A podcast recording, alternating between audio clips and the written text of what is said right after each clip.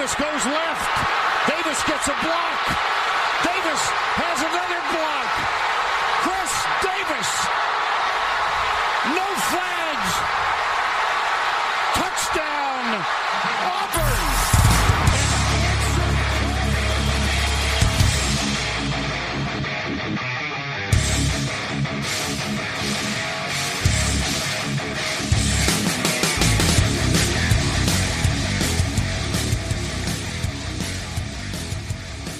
Fala, seus especialistas! Está começando mais um Jim Harbocast. Aqui a gente expulsa as zebras e torce para qualquer outra franquia que não é a franquia mais feliz da NFL.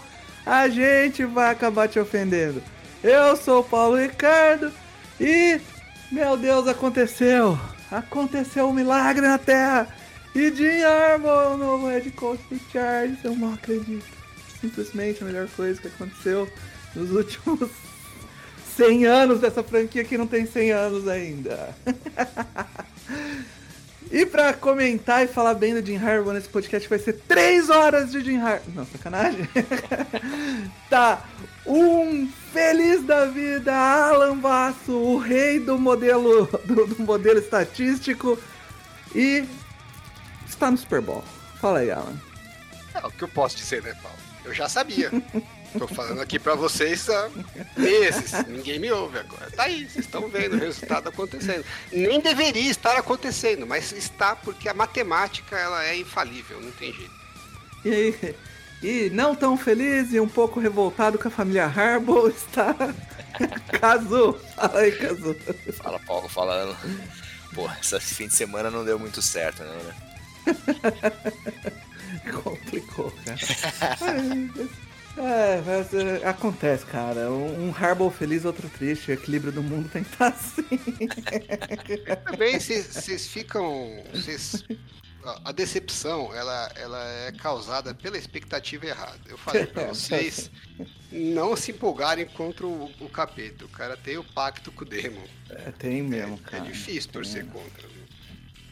Realmente é, é- é difícil, é difícil. Mas enfim, eu, eu estava assistindo esse jogo no, no bar e o.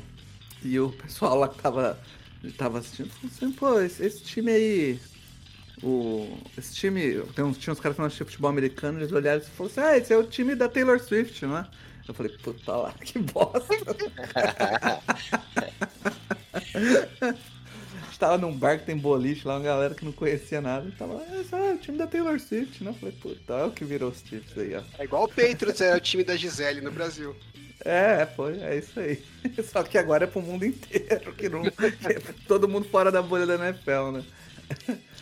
Mas enfim, nesse primeiro podcast, a gente vai comentar as notícias da semana, é, principalmente todos os novos coordenadores, os novos head coaches e muito de Jim Harbaugh aqui, que é o que importa, né? e aí a gente vai pro segundo podcast, onde a gente vai finalmente falar dos jogos, vai falar do time da, da Taylor Swift, vai falar do 49ers aí, do nosso querido Jair Pisserni, que não deu pra ele. Eu gosto que você Demon. fala primeiro e segundo podcast, só que eles são é, publicados ao É contrário. o contrário, né? É, o outro, o outro podcast é o que já saiu apenas para assinantes. Então, lembrando você, se você quer ouvir o nosso, o nosso review então dos, dos Conference Games, você tem duas opções lá, que é o Orelo por seis reais, Pix, transferência, é, cheque, o que mais? Bitcoin. Lá aceita tudo, cara. E, e a outra opção é o Acast, que aí é um site gringo, então ele só aceita cartão internacional, mas ele gera um feed lá que você pode colocar no seu, no seu iTunes e no Google. Na, na verdade, não pode mais colocar no Google Podcast, porque o Google Podcast acabou. Agora tem que colocar no YouTube Music. Então, Morreu o Google Podcast? é, eu- eles avisaram que está morrendo, então eles eu acho que já não dá mais para adicionar feed de fora, já tem umas funcionalidades que eles estão tirando. Eu acho que morre nos próximos meses, aí, segundo eles.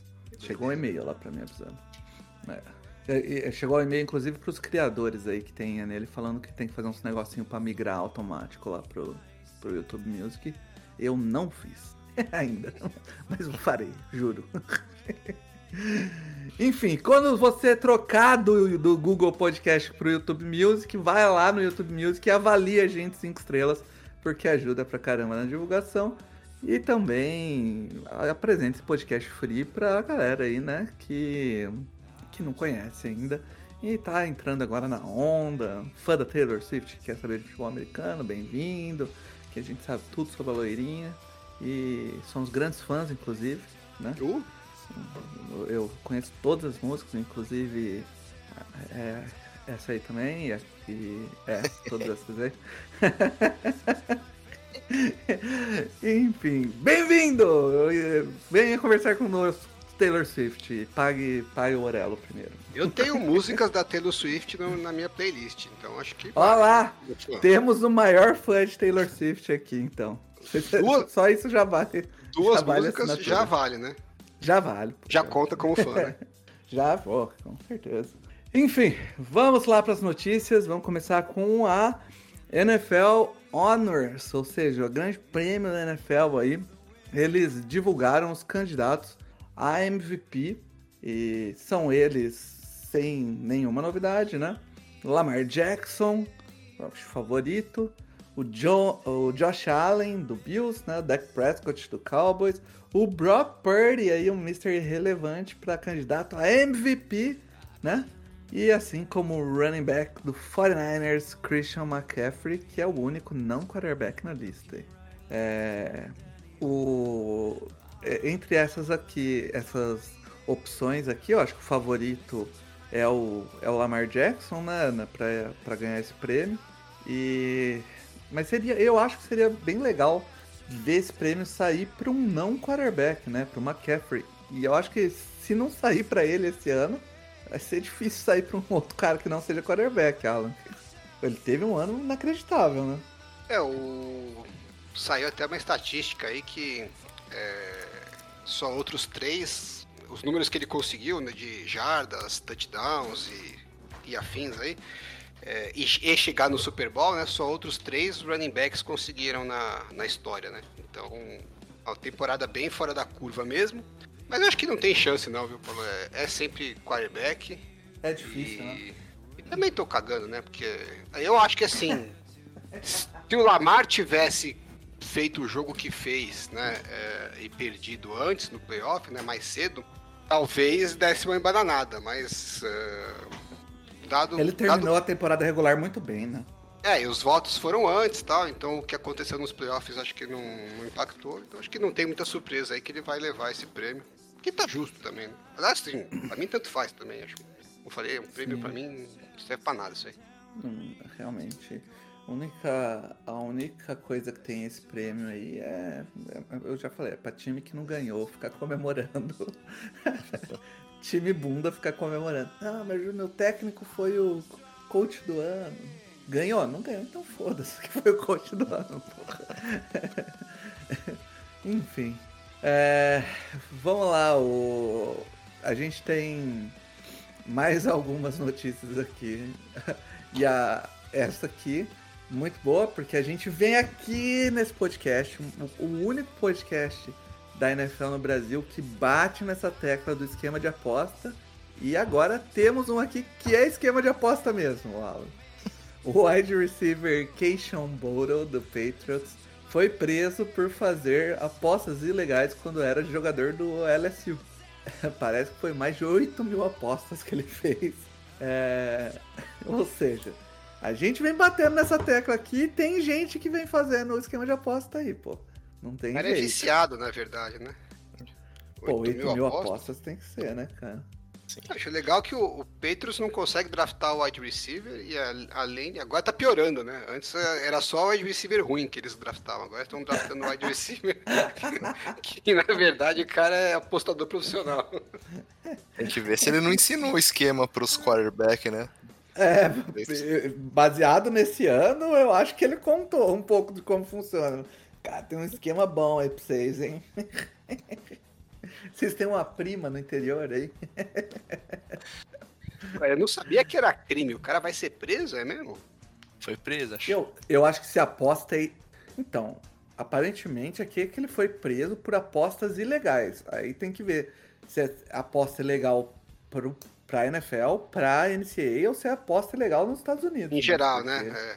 É, pode É. ser uma. Por, acaso era um jogador que fez apostas ilegais, né? É, casa de aposta é legal, sei lá. Que aí eu acho que é a burrice do ano, né? Porque tem um monte de aposta legal, você vai. Você vai fazer. Você já não pode apostar. E vai aposta em aposta ilegal. Você não Aí entende, você você não parabéns, entende né? a cabeça do, do, ser humano burro, Paulo. O que, que ele deve ter pensado? Ele falou assim: se eu usar os caminhos legais, os caras vão pegar É. você suspenso. Vou fazer ali no, no, no clandestino ilegal, porque ninguém vai saber que eu tô apostando. E aí vai passar batido. É verdade. E é isso. Parabéns aí, né? É isso. Agora vai, vai, vai fazer companhia lá pro, pros presidiários pra assistir o Super Bowl de lá. né, a gente tem mais algumas notícias aqui, ainda pra Super Bowl. Né, a gente tem ah, o Kadarius Tooney, eh, diz que não estava lesionado pro jogo. E o Andy Reid informa que a lesão não foi inventada. Ou seja, né? Alguma. Alguém tá mentindo dos dois aí. Quem será, hein, Caso? É um absurdo, né, esse negócio, né? Tiraram aí o nosso nossa maior grande- peça. Imagina, Cazu, se aquela bola que foi pro MVS vai pro túnel. Porra, era, Ju. tinha mais uma chance, pô, né, de empatar o jogo, pô. Tiraram o É. nosso trunfo, pô. Inventaram uma lesão do cara, o cara tá bem lá. Filho recém-nascido, cheio de energia pra fazer os drop lá, os fumble e dedicar pra filha. do- O cara falando na live que não. Tô machucado, não, pô. Ele, Antes do tá, jogo, tá né, foi- machucado. Tá machucado aí pra caralho, fica quieto. Pô, É muito bizarra essa situação, porque eles podiam simplesmente deixar o cara inativo, né? Não precisaria dizer que tá machucado, né? Agora, ele saiu do, do Giants assim também, né? É, O Giants, não, ele não Sim. jogava porque tava machucado, e depois ele chegou e, não, tava bem, os caras que não queriam me fazer. Então, assim, me parece que, no mínimo, uma lesão no cérebro ele deve ter, porque o cara não consegue se entender com ninguém, pô. É difícil mesmo, cara. Tá maluco. Enfim, vamos ver o que vai acontecer agora com ele aí. Você provavelmente vai. Não joga nem fudendo Super Bowl, né? Mas enfim, o outro que se machucou, esse agora de verdade, tá fora do Super Bowl, é o, Charles Dominic é, rompeu o ligamento de joelho e não joga o Super Bowl. Então, tem aí alguns desfalques.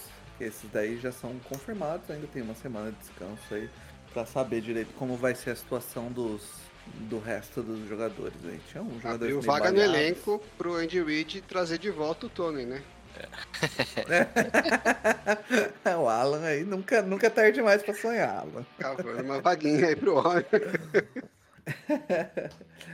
Agora, a gente tem uma série de mudanças de coordenadores, porque é, começou, né, os times a se movimentarem aí, quem tava sem head coach, sem coordenador, começou a ir atrás. Então a gente tem, eu acho, o primeiro que tá anotado aqui, já é uma contratação importante, um cara que sai de head coach para se tornar coordenador no Steelers, é o Arthur Smith, que foi muito elogiado esse ano aqui no podcast, né, Kazu? Opa, Foi. O, inclusive o Alan é um grande fã dele. É, mas e aí? Eu vou deixar você como rival dar a primeira opinião sobre o Arthur Smith indo pro, pro Steelers. cara, eu, eu, como torcedor do Ravens, não gostei, tá, cara? Acho que ele, como coordenador, é, fez bom trabalho, né? E acho que tem chance, é, grande chance de fazer um trabalho melhor do que os últimos coordenadores deles. né? Se fizer pior. Não, mas eu acho que ele, que ele é um upgrade considerável e não. Acho que vai melhorar, vamos dizer assim. Foi uma boa contratação para os Steelers, é uma boa aposta. Mas, bem, não gostei, né? É. Fazer o quê? Acontece. E você, Alan? Você que foi um grande incentivador aí do Arthur Smith durante toda a temporada. Você acha que o Arthur Smith coordenador é melhor do que o Arthur Smith head coach? Bom, acho que é meio que a mesma coisa, né? É, é ruim e é bom, eu acho, pros, pros rivais, né? O ruim é o que o Kazu falou, né? É, o cara que, com certeza, a probabilidade de elevar a qualidade do ataque ali é muito grande, porque é, tem peças, né? E ele já mostrou que ele tem qualidade e, e se encaixa no, no perfil que o time quer, né? De jogar, que é muito jogo corrido, é, muito play action com base no jogo corrido. É, já está acostumado a trabalhar com quarterback é, com quarterbacks que tem um pouco mais de limitação, né? E consegue extrair bastante deles tal. Então a tendência é que o ataque dos Steelers seja mais produtivo do que vinha sendo. E se já estava chegando nos playoffs com o ataque na draga, né? Se melhorar um pouquinho, fica um time mais, mais encardido ainda de bater. O lado bom para os rivais é que isso é um ótimo sinal de que realmente nada vai mudar na filosofia dos Steelers. É isso mesmo, vamos continuar foco na defesa, foco em correr com a bola, se vira com o quarterback que tem aí mesmo e, e segue a vida. Então deve melhorar, mas não deve melhorar o suficiente para ser um negócio que complica demais uh, a vida do, do, dos rivais a ponto de falar assim, puta, acho que os Steelers é contender, né? É aquele time que vai ser sempre um pé no saco, mas nunca vai ser contender enquanto não mudar um é. pouco essa filosofia. É, isso realmente é, é algo que eu falo do, dos Steelers há um tempo, que eu acho que eles sempre estão na beira ali de conseguir uma temporada negativa, mas não, não conseguem. E isso não sei se é. Ela é sempre bom para os playoffs, né? mas ao mesmo tempo para os playoffs sabendo que não vai dar em nada, deve ser um pouco frustrante, né? O que você acha, Paulo? Você acha que vai melhorar a sua chance de acertar finalmente a previsão de uma temporada negativa para os Steelers? A sua, a sua aposta não, anual? É... Agora ficou mais eu difícil. Não. Acho que não, acho que o Arthur Smith é um pouquinho melhor. Ele tem, tem grande experiência de trabalhar com quarterbacks bunda, né? Então, vai continuar, vai continuar usando essa experiência aí. no, dos Você pensar, é um casamento legal, né? Porque o Arthur Smith fala assim, porra, chega de Desmond Reader, né? Kenny Pickett não é nenhuma maravilha, mas é bem melhor. E aí o, o Steelers fala, porra, chega de Matt Canada, né? É, o Arthur Smith não é a maravilha, mas é bem melhor. Então é que, que tem tudo a ver. É os, é os, dois parando de comer presuntado e comendo um presuntinho magro, né? Não, não é nenhum Ramon, mas isso aí, é um presuntinho. o outro outra troca importante do de, de coordenadores foi os dois coordenadores do Eagles foram trocados, né? O, o Brian Johnson caiu e o Kellen Moore assumiu, o Kellen Moore desse Chargers, e o Vic Fangio também foi contratado como o Defensive Coordinator do Eagles, aí, grande mudança na, nas, nos dois coordenadores do Eagles. O que me deixa curioso sobre isso, Alan, é que o Siriane, o esquema do Siriane, assim, a filosofia de jogo do Siriane, não combina tanto com a do Kellen Moore. E aí, o que, que, vai acontecer? O Siriane vai assumir mais como tipo um. um como um head coach ali, man, manager, e deixar o Kellen Moore trabalhar? Ou vai rolar um meio a meio ali? O que, que você acha que vai acontecer com essa, essa escolha aí? a impressão de que tá tendo uma mudança de filosofia mesmo, né? Porque uhum. é, o Siriani chegou, que já não era um, um nome muito cotado, né, para head coach, era um nome até um pouco desconhecido, né, da, daquele ciclo de, de, treinadores. E ele montou a equipe com nomes que também não eram muito conhecidos, né? O Shane Steichen e o Gannon. E o Gannon que foi pro, pro Cards, né? Eram dois nomes que quando chegaram no Eagles era na mesma linha do Siriani, né? Técnicos que estavam eh, ainda começando seu processo de ascensão. E aí eles tiveram um ano bom, né? Que conseguiram pelo menos levar o Eagles para os playoffs. E o ano espetacular que chegou no Super Bowl. E aí elevou demais, né? A, a percepção de qualidade dos três. E acabou uh, tirando os dois coordenadores, né? O, o Steichen e o, e o Gannon, para que viraram também treinadores. E aí a reposição que o Ciani fez, ele foi meio que na mesma linha, né? Pegou coordenadores mais jovens, uh, com nomes ainda não tão estabelecidos, né? Não era aquela coisa que se fala, pô, esse é o nome e tal. Uh, impressão que dá é meio que assim, sabe quando o time fala assim, ah, o time de futebol, nós vamos contratar uns jogadores, mas não vai vir medalhão, a gente vai contratar umas apostas aqui, um, um moleque de 22, uhum. 23 anos, que a gente acha que tem possibilidade de crescer e depois a gente vai capitalizar em cima quando ele for vendido para Europa. e aí ele fez essa segunda leva e esse ano foi um desastre pro Eagles, né? E aí Agora o que ele está fazendo é contratando os medalhões, né? Ele contratou o Kenny Moore, que é um nome bem conhecido para coordenador ofensivo, né? Que tava até foi cotado várias vezes como um nome forte para head coach. E o Vic Fangio, que é um dos nomes mais estabelecidos aí como coordenador defensivo, né? É, que já foi head coach, enfim, já está décadas na liga, né?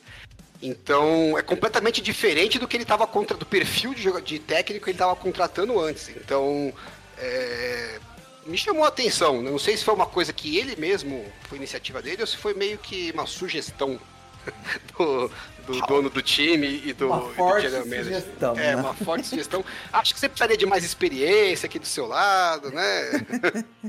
então, é, sabe, me deu essa impressão mesmo que, assim, olha, sua filosofia de repente talvez não seja tão boa como você pensa que é. Vamos trazer gente que tem uma outra, outras visões pra gente ter, ter outras opções aqui na, na mesa.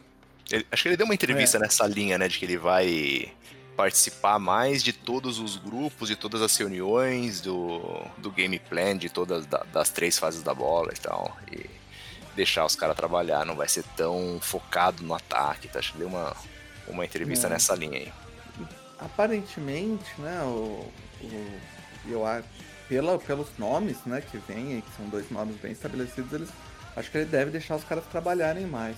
O que me preocupa nessa, nessa ida aí pro, né, do, do foi o, tra- o trabalho do, do Kellen Moore no Chargers, ele é bem controverso, principalmente com relação a estabelecer o jogo corrido, né?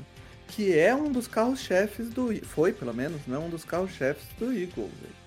Ele teve muita dificuldade em estabelecer o jogo corrido no Chargers. O jogo corrido do Chargers foi inexistente durante a maioria do ano. É, não Mas no Cowboys ele o- foi bem, né? no Cowboys ele foi bem. Então, é o que eu ia falar. Eu não sei se é deficiência da linha ofensiva do Chargers, não é uma linha que consegue executar o que ele pede, porque ele gosta de trabalhar bastante o conceito de outside run, né? E então, às vezes a linha do Chargers não conseguiu executar bem. E o ou então é problema do esquema dele. Ele vai ter uma mais uma chance de provar aí. Porque se, se ele tivesse conseguido fazer um bom esquema no ofensivo no Chargers esse ano, provavelmente ele tinha saído para head coach. né? Então, é, talvez seja mais um cara que se se provar no Eagles, não dure muito mais de um ano no Eagles também, né? Tem sempre esse problema. É, mas enfim, precisava de mudanças mesmo ali. E a, última coisa que eu quero saber é: vocês acham que com essas duas mudanças aí, eu vou perguntar primeiro pro Kazu, o Siriani tá meio num hot seat, Kazu? Cara, eu. Eu sinto que sim. acho que não. Entendo a, a decisão de não. Acho que foi. Entendo não, né? Concordo com a decisão de não. Não demiti-lo agora, só que o Eagles é, já demonstrou nas, outra, nas últimas. Nos últimos ciclos né, de técnicos que eles não são muito.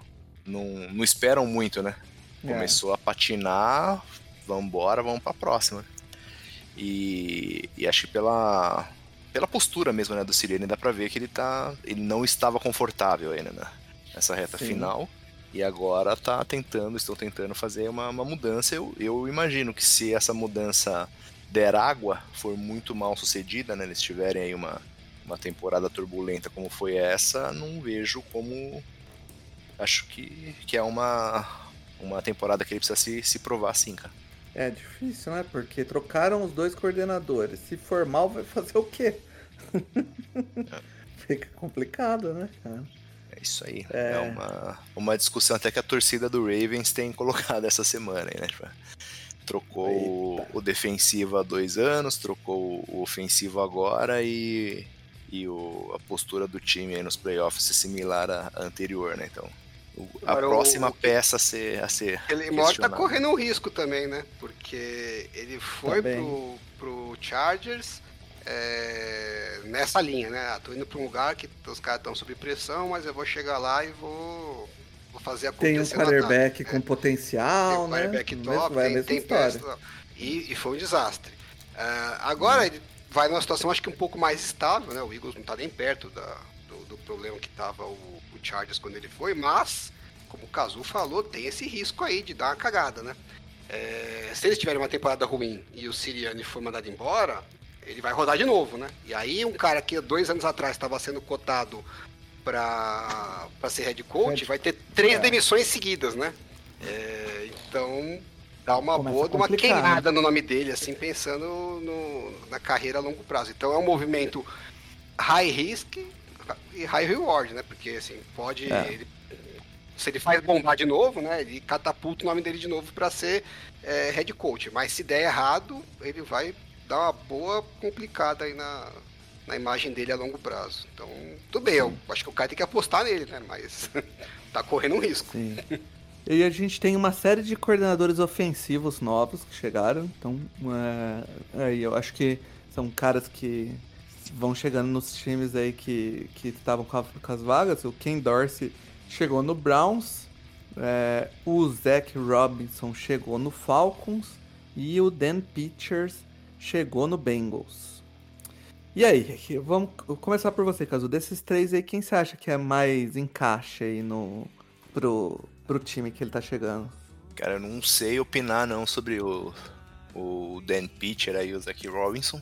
O Ken Dorsey Uhum. a gente conhece, né? Já tava, foi demitido aí no, no meio da temporada né, do, do Bills. Mas o Stefanski optou né, por fazer uma, uma mudança, né? Tava com o, o- acho que era Van Pelt, né? Que chamava o cara que tava lá no, no Browns desde que ele, que ele assumiu. E, bem, o Ken Dorsey fez aí um bons trabalhos, acho que é vai assumir essa bomba aí, que é esse ataque do, do Deshaun Watson. Vamos ver aqui condições físicas que ele vai estar e, e técnicas também, né? Que os- desde que, que ele retornou, teve um tempo, né? Muito bom. Segundo tempo contra o Ravens foi muito bom, mas fora isso, nada demais, né? Acho que é um desafio grande para ele. Uhum. Os outros dois, principalmente, o Dan Pitcher deve continuar na linha do. Deve continuar aí na linha do. Da mesmo ataque, né? Ele é já. Ele tá no Bengals desde 2016, né? É, foi assistente ofensivo, depois assistente do técnico de quarterbacks, depois foi o técnico de quarterbacks e agora vai assumir como coordenador ofensivo. Então, acho que é mais uma continuação aí do trabalho. E é o técnico que no- chama as jogadas, né? Então acho que não, não, Sim. não tem uma disrupção tão grande aí nessa parte. Sim. E o. Já o, o Zach Robinson é aquele, é aquele negócio, né? É a, a escola ali de. Né, na árvore do McVeigh ali vem. Ele era é, assistente de, de quarterback, depois foi assistente de wide receiver, depois foi de novo assistente de quarterback, e o ano passado ele tava como pass game coordinator, né? Mas acho que é um Então, movimento natural, né? Porque o Raheem Morris vem de lá, né? Assumindo o Falcons. Uhum. E assim como o Demico Ryans levou um técnico jovem do ataque do, dos 49ers junto com ele, né? Quando foi para os Texans, o, o Morris fez a mesma coisa, né? Pegou um, um dos técnicos jovens ali do, do Rams, que ele já conhece, já sabe do potencial, já tá acostumado. Falou, vem comigo, vamos construir lá do outro lado, né? Então esse que é um, Sim. já conhecido, né? Não, é, não, não tem surpresa para ele, já sabe que, o que, que ele tá levando junto. Sim. É, outro, outra movimentação agora é, dos Defensive Coordinators foi o, o Eric Washington a- a- assumindo lá como coordenador defensivo do, do Bears, né? O, o Bears que teve, teve né, uma, uma defesa, em algum- alguns anos atrás era uma defesa bem forte, essa defesa foi esfarelando, né? E agora vai pegar o, o cara que foi. É, a- tec- foi ali do Bills, né? Durante alguns anos. Ele não era o coordenador defensivo, ele era o a- coordenador da linha defensiva, né? Mas é um, um técnico defensivo aí que tá no, tá no Bills desde 2020.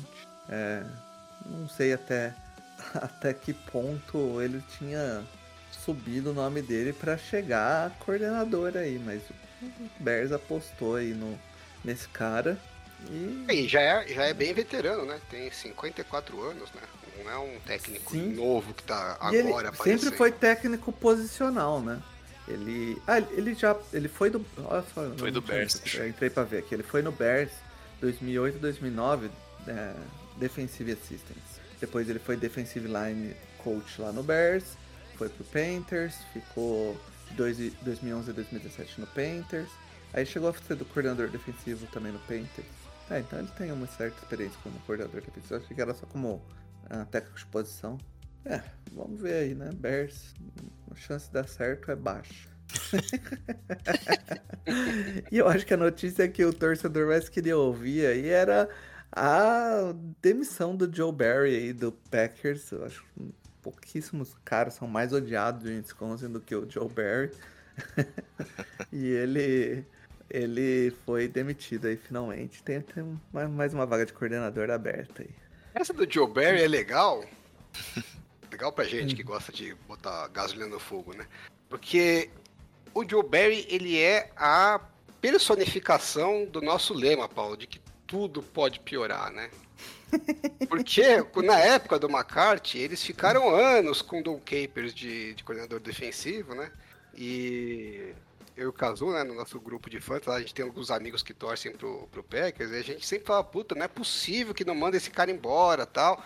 Desperdiçaram anos e anos do Rodgers em, em nível elite, uma defesa que né, entregava paçoca toda vez quando não podia. E vivia da história que o Dan Capers era um, um técnico bem sucedido de muitas décadas para trás e tinham sido campeões com ele, né? Então, né, sabemos que pode dar certo, mas claramente não estava rendendo, né? E aí quando ele finalmente saiu, é, saiu uma caixa, saiu, saiu todo mundo, falou, agora vamos começar a vida nova. Agora, né? vamos fazer. Aí Parece que aconteceu exatamente a mesma coisa. O Rodgers voltou a jogar em alto nível com o Matt LaFleur, mas a defesa não consegue sair do lugar com o Joe Barry, né? Então vamos ver agora se eles, uh, eles acham que acharam... Vão entrar no terceiro ciclo de quarterback Hall da Fama, né? Com, com o Jordan Love. É, talvez... Vamos ver se eles conseguem também não entrar no terceiro ciclo de coordenador defensivo que afunda o time, né? Realmente... Vamos ver se eles levam o, o Brandon Staley pra lá, né, Paulo? É, tava, tava a conversa, né? Só faltava essa, cara. E tem o Rivera é, também, que tá aí dando sopa, né? É. Enfim, tem. A... Agora vamos para os head coaches e GMs, né? É... O... A gente tem dois times que ainda estão sem head coach, que é o Seattle Seahawks e o Washington Commanders. O, um dos caras que estava bem cotados para ir para um dos dois, que era o Ben Johnson, né, que é o coordenador ofensivo de Detroit, já avisou que vai continuar em Detroit. Então, ainda está aberta essa vaga aí pro nesses dois times e o Bill Belichick tá saindo esnobado aí, hein, Alan? Curioso esse movimento do, do Ben Johnson, né? Porque ele estava bem cotado ano passado, e falou, não, vou ficar, tal, o time está em ascensão. E acho que foi um movimento acertado, ele ainda é um cara que precisava de um pouco mais de experiência.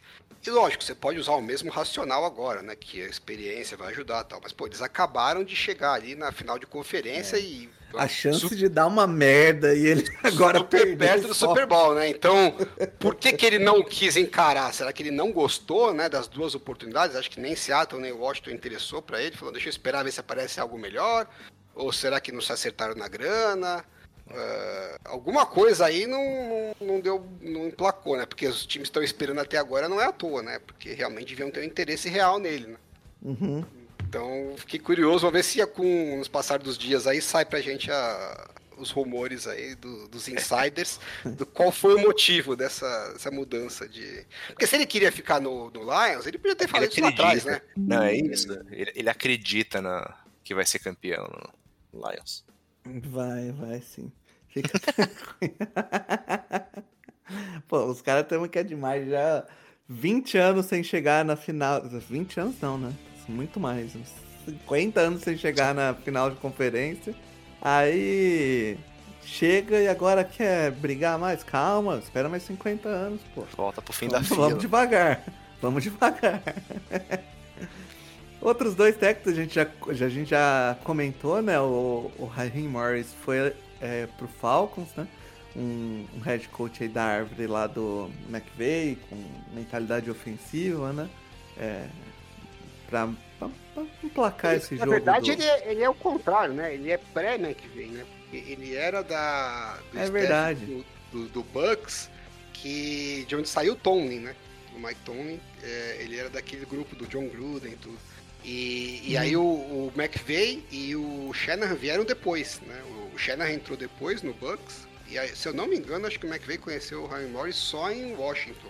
É, quase certeza disso. Então, uhum. eles se conheceram por causa do Shanahan, né? O Shanahan conheceu ele no, no, no Bucks, mas é, ele já estava lá, né? E aí ele se juntou a eles e tal. E na época ele era, ele é técnico de defesa, né? Que é o forte dele, inclusive, né? Ele era acho que discípulo do Tony. E quando ele foi para Atlanta mesmo, junto com o Shanahan, é que ele fez a mudança para a área ofensiva, né? E ele chegou já a ser técnico do Bucks, né? É, aconteceu com ele mais ou menos o que Interino? o McVeigh. Não, é... se eu não me engano, ele foi efetivado. Vou até confirmar aqui, mas. Ah, foi, ó, 2009 a 2011 ele foi é. técnico do Bucks, acabei de ver. Pela história que eu lembro, foi o seguinte: ele era um puta coordenador, né? Que a, o pessoal vê ele como um, um, grande talento. E aí o Tampa Bay ficou com medo de perder e falou: vamos mandar o técnico embora e vamos efetivar ele. Basicamente foi isso. Né? É, Caraca. Porque senão ele vai ser contratado por outro. É, eles tinham medo que acontecesse, por exemplo, como o, como acontece com vários coordenadores, né? Mas no caso do Belichick, né? O Robert Kraft sempre se lamentou, né, de não ter segurado o Belichick. Ele foi para o Browns, ele contratou o Pete Carroll e foi uma merda. E aí depois ele acabou gastando um, um first round pick para trazer de volta. Falou, não, vou, vamos trazer o Belichick porque eu sei que aquele cara é bom, eu devia ter dado uma chance para ele. E aí o Bucks não quis fazer a mesma coisa, falou, não, já vamos dar a chance. Só que ele era muito jovem ainda, acho que faltou experiência. Até como coordenador ele era jovem ainda, né? Ele ainda é jovem, né? É, não, mas naquela época ele, ele era muito jovem, né? 10 anos. é que eu tô vendo aqui, é, foi 2009 foi 13, 14 anos atrás, quase 15 anos atrás, e ele tem 47 agora, pô. Ele tinha 32. É, então, o, o que apostaram nele tinha que ter dado certo, igual deu como é que vem né? Que é um é. cara que é super, super jovem e se acertou, né? Num, num cara, um prodígio. Mas é difícil, né? Porque mesmo que o cara seja muito talentoso, mesmo que realmente ele tenha muita capacidade, é, a experiência dá uma pesada. Ele pegou um time que também não tinha muito talento e no final faltou o quarterback, né? Que é o que sempre falta pro técnico. E aí isso jogou ele meio para trás aí na, na linha, não ficou com uma imagem tão boa. Então ele teve que se reinventar quando ele foi com o Shanahan pros Falcons. Ele falou, não, deixa eu é, conhecer mais da, da, da, área ofensiva também, né? Porque é uma coisa que eu vou precisar se eu fosse head coach. Eu vou ter que ser. Não, não posso ser especialista só de uma área, então ele passou anos cuidando da área ofensiva, chegou a assumir o Falcons, quando o Dan Quinn foi mandado embora, né? Ele assumiu interinamente, então ele tem uma experiência como efetivo e como interino em mais de um time como head coach. E assim que surgiu a oportunidade, o McVay falou: vem aqui pro, pro Rams, que eu sei que você é bom, assume como, como o meu defensivo. coordenador defensivo. E foi campeão né, com os Rams. Então acho que assim, o currículo dele como head coach é ótimo, né? Porque é difícil você achar um cara que seja tão bem visto na liga por tantos técnicos que uh, são muito bons, né? é, ele tem um relacionamento ótimo com o Tomlin, com o McVeigh, com o Shannon, todos eles elogiam demais, são né, estão entre os melhores técnicos da NFL. O cara é, tem experiência no lado defensivo, tem experiência no lado ofensivo e já tem experiência como técnico em mais de um time, né? É, em mais de uma oportunidade. Uhum. Então, você tem poucos técnicos que têm um, um currículo tão vasto assim, né? É, eu acho que, desse ponto de vista, é um dos candidatos mais prontos, mais completos para receber uma outra oportunidade. Mas vai cair uhum. naquela de novo, né? A primeira vez ele se deu mal porque não tinha quarterback. Não é que ele tá indo para um lugar que tem quarterback. é bem difícil a situação. É, mas é um, é um bom nome, né? É uma boa tentativa do Falcons aí, pelo menos. Né? É, outro head coach que foi contratado foi o Dave Canelles lá pro Panthers ele que. Aí eu acho que já é o contrário, né, Alan? se o, se o, o Harry Morris era um cara com muita experiência, né? O, o, o Canelis ele é um cara que ele chegou na NFL é, em 2010, então já faz aí é, um, alguns anos, né? Mas ele só em 2018 foi ser. 2018 não, 2020 foi deixar de ser técnico posicional, passou a ser passing game coordinator, né? Então ele ficou ali um ano como passing game coordinator, depois quarterback coach lá no 2022 e foi ser coordenador ofensivo mesmo, no fim, ser coordenador para valer o ano passado no Tampa. E fez um bom trabalho ali com o, com, com o ataque do Tampa, né? Mas é um cara com um ano de experiência como coordenador. É, e eu acho que pode, pode ser. Bom, eu, eu tenho um pouco de tra... eu tenho um pouco de trauma com, com técnicos head coaches que foram um ano só coordenador.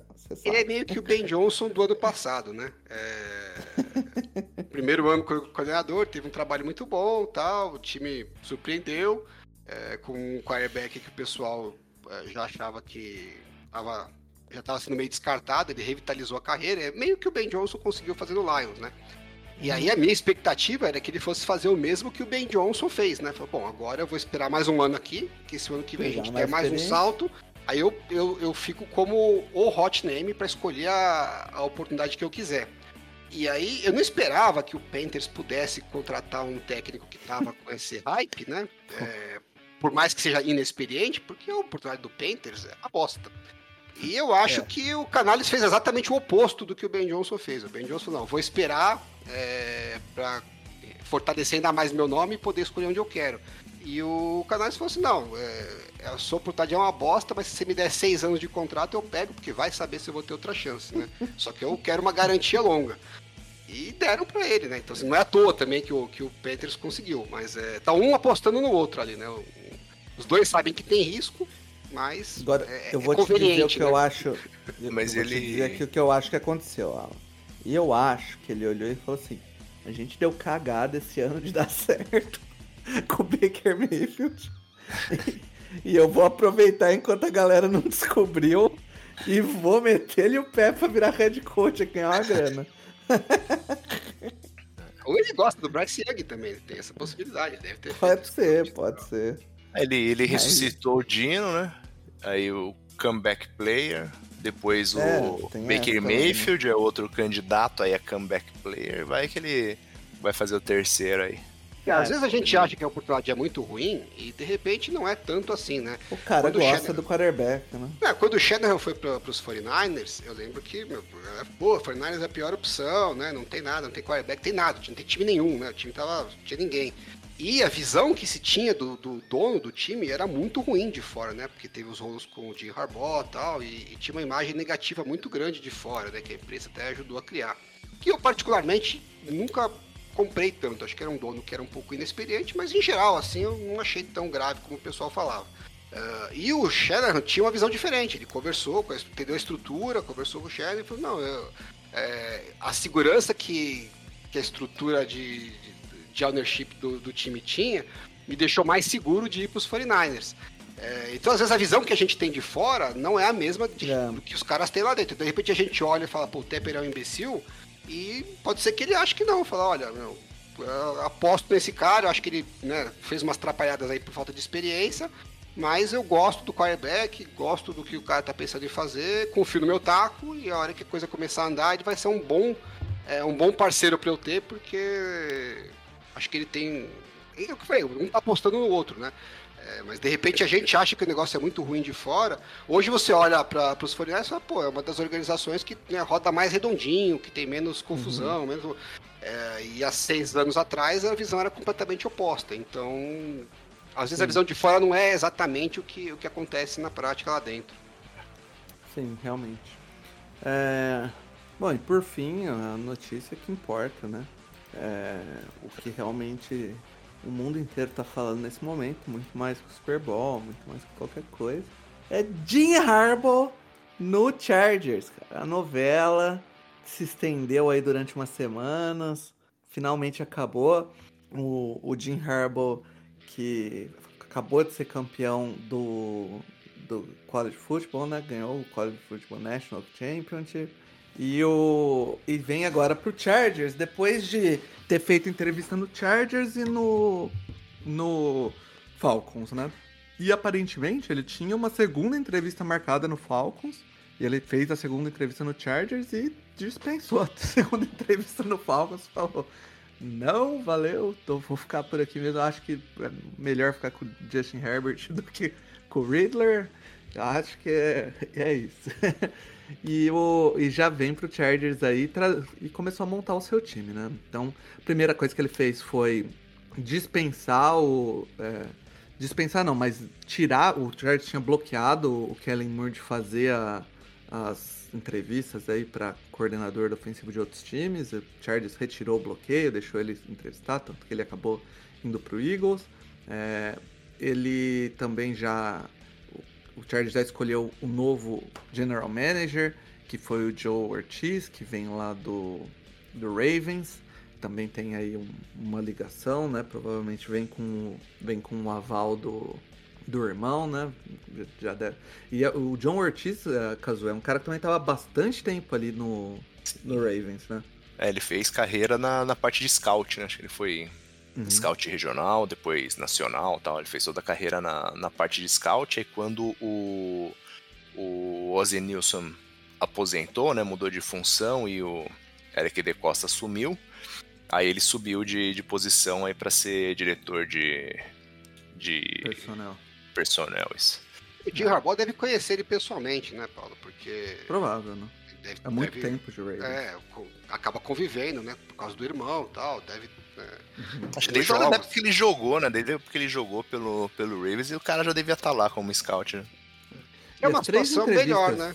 É uma é, situação melhor do que foi que o Chargers fez para GM foram entrevistas com é, general managers que tinham ligação com o Jim Harbaugh. E eu sinto que eu acho, eu sinto não, eu tenho, eu tenho quase certeza que essa era é uma, era uma das condições dele para para vir pro Chargers ou para aceitar um time da NFL, né? Porque no 49ers foi meio que acabou acabando ali, né? Com o casamento entre o Jim Harbaugh e o 49ers. Não foi nenhuma temporada catastrófica, né? Porque eu acho que a pior temporada dele lá foi um 8-8. Mas sim os embates que ele tinha com o GM, né? Sim. É, porque lá ele chegou uh, e o General Manager tinha acabado de ser efetivado, né? Então uh, foi uma situação inversa.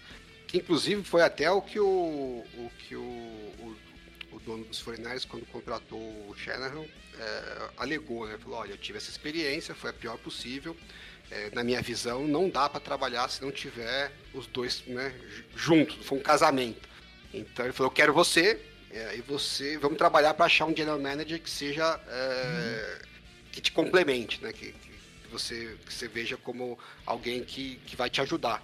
É, e eu acho que é o que o Chargers fez agora, né? Falou, não vamos correr o risco de dar pau no relacionamento, porque se o general manager e o head coach não se entendem, a longo é prazo é a coisa não vai dar certo. Uhum. E assim, convenhamos aqui, né? Jim Harbaugh aí, né? Gênio, futuro Deca campeão da, da, da Super Bowl.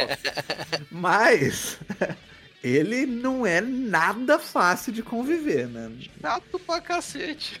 Pois é. Pra você ser eh, general manager de um cara desse, você tem que saber onde você tá pisando, né, bicho? Então acho que o, o, o Ortiz chega já conhecendo um pouco a peça, apesar de que é, tra já trabalhou com o irmão, apesar de o, tudo que comentam aí, é, pelo que eu vejo, né, falam que é, é, bem diferente a personalidade dos dois, né, do Jim e do John Harbaugh. Assim. O, Har o, John é bem mais tranquilo de se trabalhar do que o Jim, mas o, ah, mas enfim, ele conhece o que onde está se enfiando, né, cara. E eu acho importante essa, essa conexão que os dois têm para de cara já embalar a mesma ideia, não gerar nenhum tumulto, mais tumulto do que o Jim Harbaugh já vai gerar, porque ele vai. A, a, a mentalidade do Jim Harbaugh é, é aquela, sabe, Filipão? Vamos fechar o nosso grupo numa família e a gente tá sempre tretando. Sempre. A gente é, treta com a... o mundo inteiro odeia a gente. O mundo contra a gente. Jogar na cara deles. É, ele sim, ele sim devia usar aquela, aquela camiseta do Eagles lá. É, do, no, no nobody like us. No one likes us. Só que, só que o, o Harbaugh, ele, ele, ele, se importa, né? Então é, ele faz questão. Caralho. É, então ele treta com a NFL, ele treta com o juiz, ele treta com com a imprensa, ele treta com o cara que entrega água, ele treta com o técnico adversário na hora de fazer o cumprimento de que ganhou o jogo. Toda hora ele tá arranjando uma treta. Se não tiver uma treta, ele cria uma treta. Sabe aqueles jogadores de vez em quando criam uma, uma, na cabeça deles uma história? Que, não, porque o pessoal não acredita em mim, porque o cara adversário olhou estranho para mim, porque ele não me respeita. E aí você fala, meu, caralho, que psicopata, o cara é do nada. E eles meio que e, eles mesmo fazem de propósito, que eles sabem que eles fazem. Eles criam essa personalidade para se automotivar a, a dar um a mais. E ele faz isso, só que ele faz isso o tempo todo. É 365 dias por ano. Então chega uma hora que te esgota. Se o time ganha, você fala, meu, beleza, né? Maravilha. Só que aí perde uma, perde duas, perde duas, começa a te esgotar. Então, no caso dos 49ers, por bem ele chegou, né? E já teve sucesso logo de cara. Então as primeiras três temporadas foram muito boas, apesar do, das derrotas nos playoffs, mas né, o time teve muito sucesso. É, mas esgotou o elenco de uma maneira assim, sem tamanho. É, no caso do Charles, eu acho que também tem peças muito boas. Então tem essa chance dele já chegar bombando e meter uma temporada de 10, 12 vitórias. Não é impossível. A gente esperava isso do time, na verdade, para esse ano já, né? Uhum. Então a gente sabe que o talento tá pra, tem para isso. É, mas por acaso não acontecer é, em algum momento, é uma coisa que é te esgota, é cansativo, porque é o tempo inteiro com picuinha daquelas que fala, não. não é possível que você tá encrencando com isso. É, eu vi um insider de Michigan falando, né? Que ele sai agora do de Michigan e deixa para trás um monte de problema. Porque ele, ele tretou com a, com a NCAA, ele, ele, por causa que ele, ele tava defendendo os, os jogadores de college terem algum tipo de pagamento, né? Então ele foi um dos mais vocais com isso. Ele brigou pra caramba com a NCAA uh, acho que em 2018, é, a NCAA proibiu os times de fazerem training camp a partir de não sei quando lá, e ia, tipo assim, ia efetivar, sei lá, vamos dizer assim, abril. Aí em março ele pegou o time inteiro e levou pra Itália. Falou, foda-se. levou pra Itália, fez training camp maluco na Itália. É tipo, só pra botar na cara da NCAA, sabe? Tipo, ele tem essas paradas de, de querer comprar briga e mostrar que ele tá pelo time, não sei o que, sabe? Umas coisas assim. Então é, é, vai, vai gerar um, um causinho gostoso. Não, ele vai gerar é... muita falta pra gente aqui ao longo do ano. É, graças a Deus. Pro podcast é ótimo, né? É, o podcast é excelente, graças a Deus que não é mais no meu time, porque puto, ele é cansativo. É, se, se ganhar pode ser cansativo à vontade, não tem problema. Ah, cansativo. Sim, se, se... Mais, mais cansativo ainda é ver o, todo fim de jogo o teu head coach falar. Eu acho que a gente jogou bem. Tomou 63 pontos do Raiders. É. Eu acho que a gente jogou bem. Não, não mudaria não, é só nada. irritante, né, Paulo? Nossa, que horror. O, o Harbaugh e o, e o Kaepernick eram dois cansativos. O Kaepernick também como quarterback, puta cara chato pra cacete, né? É. Mas se tivessem ganho aquele Super Bowl, eu pus um quadro deles na minha churrasqueira lá. Só não tá porque eles perderam, mas eu estaria, né, com orgulho colocaria. Mas é, é, é o ônus do talento dos caras, né? Sim. E o agora a, ainda não foi decidido oficialmente o head co o offensive coordinator e o defensive coordinator, mas o defensivo praticamente está certo.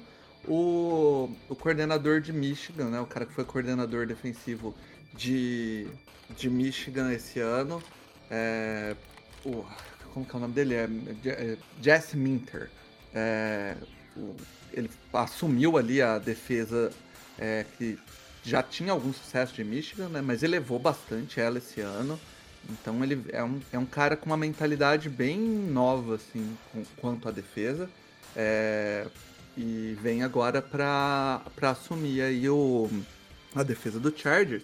E é até interessante falar isso, porque é um, é uma, o Harbaugh é um cara que tem uma mentalidade um pouco diferente em relação ao Brandon Staley quanto a, a como trabalhar os seus coordenadores ele deixa o coordenador desenvolver bem o trabalho e colocar o estilo dele, né? Ele coloca alguém que ele confia e deixa, é, deixa o cara trabalhar.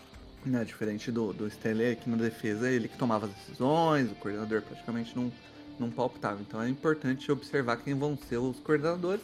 Defensivo, então, deve ser esse cara que vem de. Ele que foi. Ele, ele que assumiu né, durante a punição do, do Harbour, né? Ele, esse cara ele foi do Ravens também, não tem pão, viu? Ah, foi? Foi, ele foi da, da parte defensiva, né? Foi treinador de defensive backs, eu acho. Ah, legal. E, então, tipo, é, é um cara então que tem, tem bastante experiência, né? Ali. Teve, já teve experiência de NFL, né? Teve experiência agora como coordenador dele há, há alguns anos ali no Michigan. E, e agora chega para ser o coordenador defensivo do Chargers. E o ataque ainda, ainda cogita-se alguns nomes. O Chargers tinha, tinha, vai entrevistar essa semana é, alguns nomes aí, mas ainda não, não se não se, se tem nenhum favorito assim. Uma galera tinha falado do Greg Roman, mas o Greg Roman nem sequer tá cogitado para entrevistar por enquanto. Acho que era só só fala, falação. Acho barraquero que era só falação. então vamos ver aí. É, tipo, é um, é um movimento do Chargers, eu acho que é o maior movimento em questão de head coach da história do Chargers aí. Desde o, contrato de, desde... de cinco? Contrato de cinco anos? Isso. Pelo menos desde, desde a, do, do Don Coryell aí, né? Eu acho que é a maior, maior contratação de head coach do Chargers. Investindo, porque também é um contrato pagou-se bastante no Jim Harbaugh. Então os panos está querendo mostrar que ele quer alguma coisa da vida. Vamos Acho que vai, vai ser, ser uma. Até comentando né, no o Chase Daniel, né? Tem o podcast no The Athletic. Uhum. E ele comentou que, que os treinos, quando ele passou lá pelo, pelo Chargers, ele achava, ele, ele até falou com bastante dedo, assim, sabe? Falou bem, assim, deu pra perceber que ele tava procurando as palavras para não ofender ninguém, sabe? Ele falou que ele achava os treinos do Stanley bem soft e que ele uhum. acreditava que era pelo histórico de lesão do que o, o, o Chargers sempre sofria bastante, né, com, com, com uhum. lesões, então ele achava que era por isso que, que os treinos eram leves e tal. E, cara, se, se a negada lá curtia, né? Se eu né? curtia isso, já era, né? Vai ser cabeçada na parede Vai. durante a semana de jogo, tá? eu vi um cara, ex-jogador de Michigan, também num podcast aí. Ele tava falando que, tipo, ele chegou. Eh, eh, quando ele era rookie, né? No freshman lá no Michigan. Ele não, não sabia como eram as coisas, tá? Ele chegou assim no, na academia cedo. Aí tava alguns jogadores treinando e de repente ele olha no fundo, tá o, o Jim Harbaugh com shorts caque na máquina de agachamento com 150 pounds agachando, assim, tipo, pra falar pro cara como era a técnica de agachar, assim. Aí ele falou, cara, eu acho que aqui o negócio vai ser diferente. então, tipo, é, essa parada de treino soft, tem também um vídeo que viralizou aí do, do Justin Herbert antes de, acho que duas ou três vezes no, no speech depois da vitória, o Brandon Staley falando assim, ah, e, e a gente vai ter um Victory Monday, né? Tipo, nem, ninguém vai precisar treinar, nem sala de peso. Aí o Justin Herbert olhava assim e falava assim, pô, não, pô, não tem nada. Aí tem uma que ele, a galera começa a gritar, ei, e ele fala assim, you should be booing, sabe? Vocês deviam estar tá vaiando, pô. Aí eu falei, ah, isso aí acabou. Isso aí você esquece, não tem mais. Agora é, é pau Pereira, filhão. É, vai ser isso aí que o Alan falou, vai, vai criar rivalidade dentre os, os grupos. Do... Se não, se, não, se não criar torcedor do Chargers agora, não cria mais, porque ele vai criar é. rivalidade com o meio mundo. E, e, com os jogadores, eu acho que tem essa questão. Ele pega pesado né, nesses treinamentos mesmo. É, e a, começou a rolar uns papos dos Fornares, né? Porque é, uma temporada que você vai lá e vai até o limite dos caras. Na segunda você vai até o limite. Na terceira você vai até o limite. Aí você quase ganhou, só que você não ganhou. Só que os caras já estão no limite do limite, já era um elenco mais veterano, que é um pouco a situação do Chargers também. Uhum. Se você ganha, você fala, bom, beleza, vamos seguir o do cara que estamos ganhando. Se você perde, o cara começa a falar, porra, meu, o cara tá acabando com a minha carreira e nós nem estamos sendo campeão, né? E uhum. porque no college você vai girando, né? Vai dali, entrando jogador novo, três, né? É, dali três anos você sai fora, pô. No, no, no na NFL não, né? Então, a não ser que você consiga continuar acertando é, picks bons, né? Para você ir é, rejuvenescendo o elenco, chega uma hora que começa a espanar geral, que foi o problema dos 49ers, né? Foi é, apertar muito, não conseguir ter bons drafts, né? E aí começou a dar treta entre o general manager e o, e o head coach. Que no final das uhum. contas também é sempre isso, né? Se você não acerta drafts, uma hora a vaca vai pro brejo mesmo. É, não foi rápido, né? É, o, o, com o Raboy é tudo intenso, né? Ou dá, dá certo muito rápido, dá ruim muito rápido chega também. Primeiro ano, segundo ano Super Bowl, terceiro ano quase Super Bowl, terceiro 8-8, vou embora, tchau. Mas é, eu acho que foi o movimento acertado dos Chargers aí. Era o nome mais quente da, da off-season. Era um, um, uma um movimento que faz, fazia sentido pro Chargers fazer, principalmente porque a- a- essa questão de criar um time vencedor é um negócio que ele fez em todos os lugares que ele passou, né? Desde que ele começou a carreira em San Diego, né? No, na- no time de NCAA de San Diego, depois Stanford foi a mesma coisa, no 49ers foi a mesma coisa, e aí em Michigan, que eu acho que foi o Michigan acabou sendo o trabalho que mais demorou para ter sucesso, né? Demorou alguns anos aí para para embalar. No primeiro ano já ganhou um bowl game, mas depois passou uns problemas e foi ganhar agora o, o nacional. Mas ele, por onde passou, foi vencedor e botou na, botou na cabeça do- dos jogadores, implantou uma filosofia de, de vencer, né? De uma mentalidade diferente de vencer.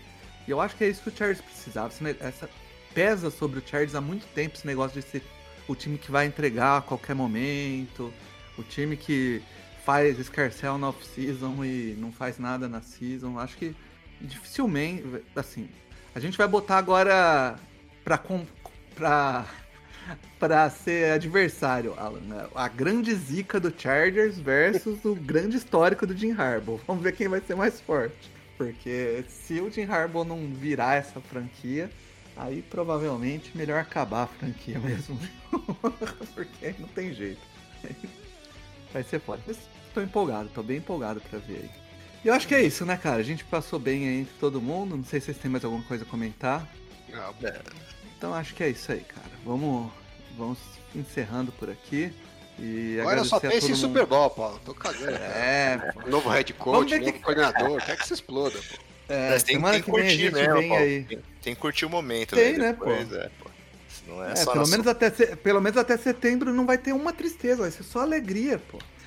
Imagina, eu ver todo aquele monte de conteúdo que a, a social media do Chargers produz com o Jim Harbaugh hypando. Who got it better than us? Ele usa isso desde o 49ers. É isso, cara. Eu tenho, uma, eu tenho uma toalhinha quando eu fui no jogo e tá lá isso aí. Esse- Ah lá, pô. Pô, mas é irado, né? Não tem jeito.